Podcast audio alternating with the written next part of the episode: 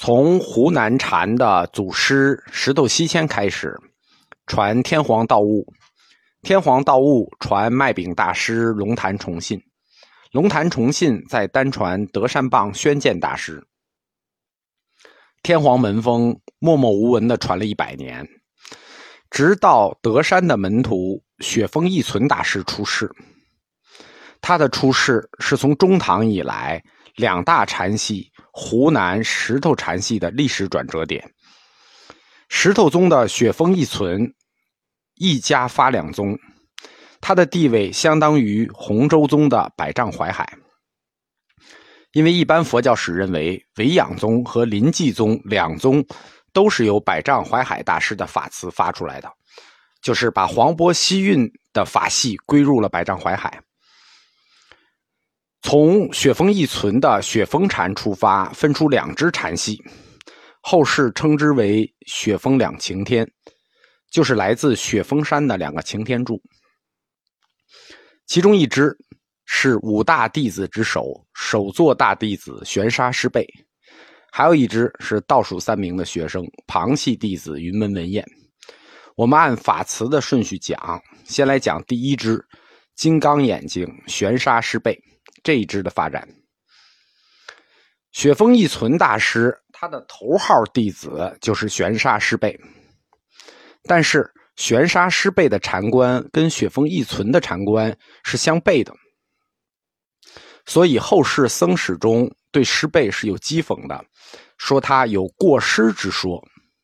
过失之说不是说他超过了师傅，是说他说师傅有过有错。徒弟说：“师傅有错。”我们前课讲过曹洞宗，在佛教的新伦理里，徒弟是不能说师傅有错的。在曹洞宗之前，维养宗、临济宗，徒弟说师傅那是常事儿啊，有时候连尊称都不用，就用和尚某某某甲来称呼师傅。但是从曹洞宗的师有二原则的伦理观确立以后，这个事儿就不太行了。但是，玄沙师辈敢于说师傅不对，指出雪峰一存的问题有过失之说，是有现实原因的。玄沙师辈，他俗家姓谢，是雪峰一存的老乡，福建闽县人。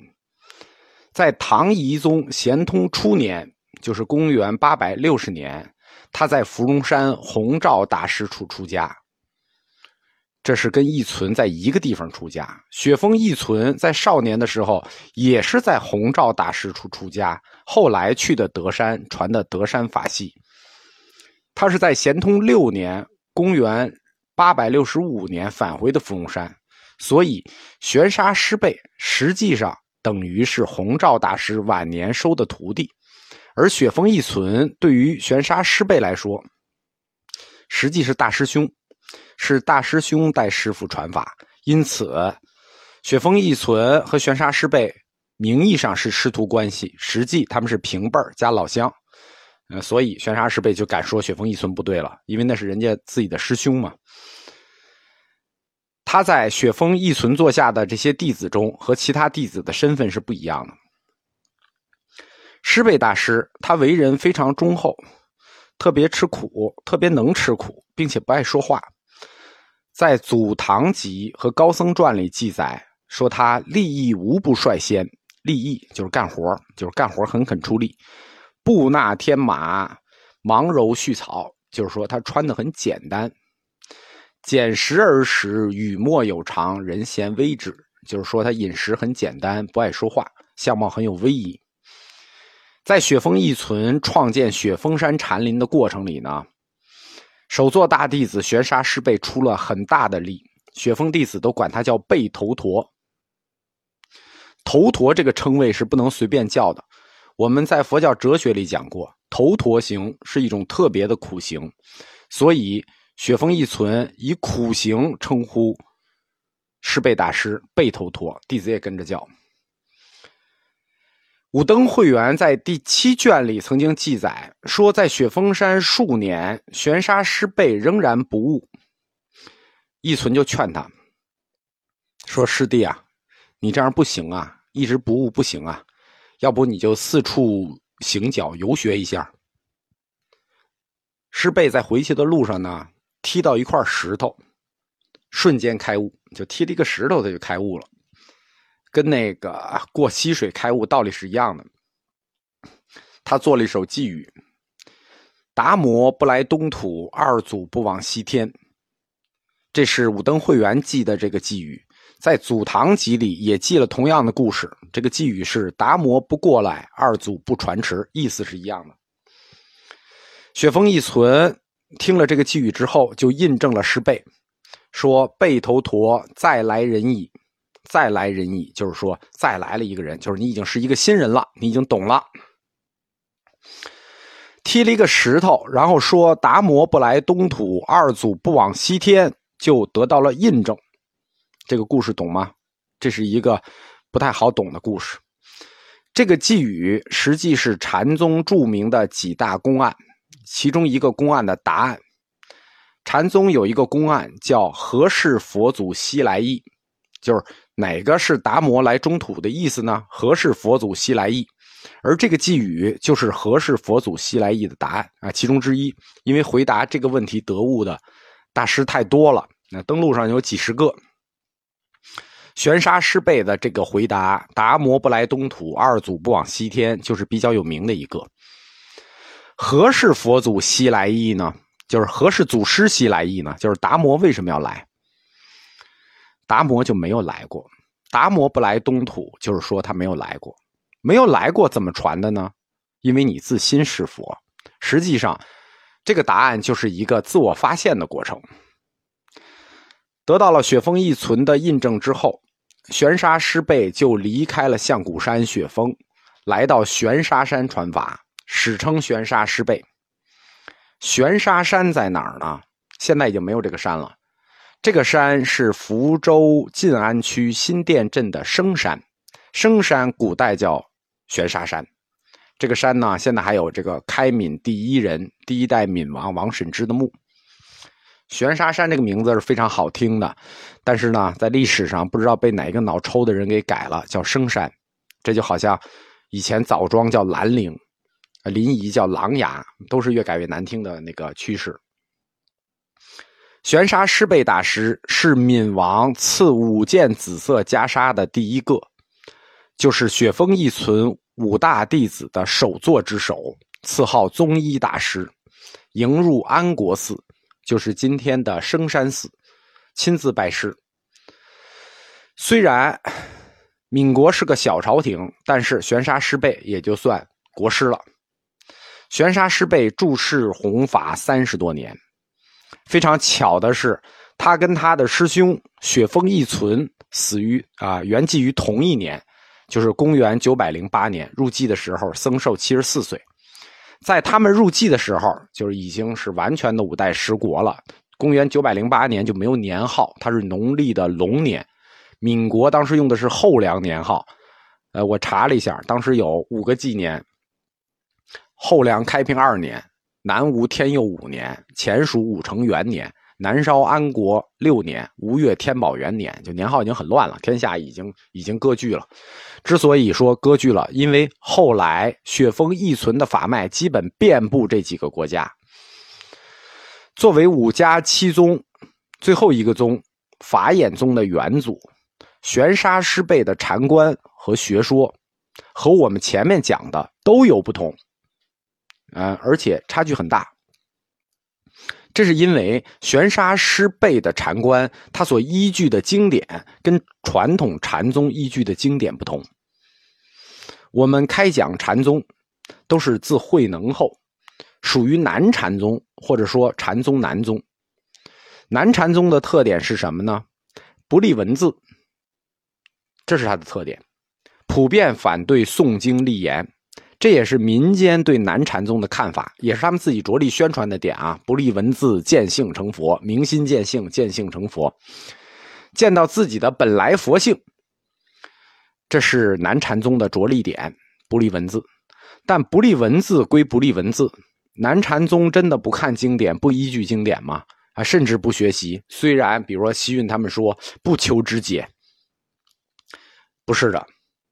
这是属于拿无知当有趣，对吧？这是你以为他们不立文字，就真不立文字了。大书法家写字呢，叫做无心的写，虽善犹恶，只要无心。但是那你得有基本功，你要自己没有基本功，无心的写，那就不是虽善犹恶，你是就真的恶。所以不立文字。即心即佛这些南禅宗的口号或者说语录体，其实是从大量的经典里头剥离出来的概念，从大量的经书里剥离出来的概念，是属于提纲性质的，就是要做到纲举目张。用南禅宗的话讲呢，叫刺醒迷情，主要是要刺醒迷情。哎，口号一下就刺醒了，也是起到宣传就便于宣传和推广的作用。实际上。南禅宗他所依据的经典很多，比如，首先是他们公开承认的，就是以《金刚经》为根本经，这是南禅宗的根本经《金刚经》。然后还有就是以《金刚经》取代的《楞伽经》，包括《文殊般若》。南禅宗最常引用的五部大经是《维摩诘经》《大涅盘经》《法华经》《华严经》和《大乘起信论》，那小经更是无数。就根本就不是什么不立文字啊，而且禅宗的高僧，尤其是石头系的高僧，历来是精通儒家的，都属于高级知识分子，都有诗作传世，哪有不学习的？到了禅宗的七祖神会门下，又引入了华严宗的五祖菏泽宗密，就是归峰宗密。我们开课就讲的，归峰宗密又在禅宗内大力弘扬了圆觉经。圆觉经呢，就是后来禅宗理学的一条新途径。所以总的来说，禅宗必读的七经一论，就是《金刚经》《楞伽经》《维摩诘经》《大涅盘经》《法华经》《华严经》《圆觉经》和《大乘起心论》。后来是八经一论，又加上了《首楞严经》。玄沙师备，他就是另辟蹊径，以《楞严经》为根本经。而且他特别推崇《楞严经》，玄沙以《楞严经》解释禅，这对后世影响尤为深远。呃，有很多大师都传过一句话，叫做“自从一读楞严后，不看人间糟粕书”。那叶曼老师就曾经说过这个，这话呢不是他说的，这个“自从一读楞严后，不看人间糟粕书”这句话，宋朝就有，一直流传到今天。这个影响就是从晚唐的玄沙师备开始的，以《楞严经》作为钥匙来解释禅，来寻找禅，来修禅，确实是一条新的道路。赞宁就是北宋的大僧正赞宁曾经说过：“玄沙乘楞严而入道，实见天书。实见天书就是见识跟大家都不一样。这就像我们说，并不是非要以三经一论入净土，可以以法华入净土。修禅也一样，不一定以金刚经入禅，可以以楞严经入禅。楞严经呢，是八世纪初产生于中国岭南地区的一部遗经。”我们说是遗经，因为我们不能说是伪经，因为什么是伪，这是不好认定的事情。很多梵文的经，它也并不一定是真经，它也是遗经，因为很多造经运动从印度就开始了。大乘阶段，在中国地区呢，有三本影响力特别深的书，都是遗经性质的。所谓遗经，就是说它的来路不是很清楚，或者说来路不可考。或者说考据的来路我们不接受，比如说《大乘起信论》，那这个近代日本对《大乘起信论》是做过非常详详细的考证的。在中国地区有巨大影响的三部遗经是《大乘起信论》《圆觉经》和《楞严经》。《楞严经》它的哲学核心和《大乘起信论》《圆觉经》。大体相同，这三本经的哲学思想或者哲学内核是一致的，是非常具有中国佛教特色的经典之一。而且它是密教侵入禅宗之后的一个产物，重点在讲济世而真、济身成佛的道理。济身成佛这个概念，在以前汉传佛教里我们是不讲的，寄身成佛这概念是藏传讲的，汉传不讲，所以。这本经一定是密教系统进入了传统的禅宗系统。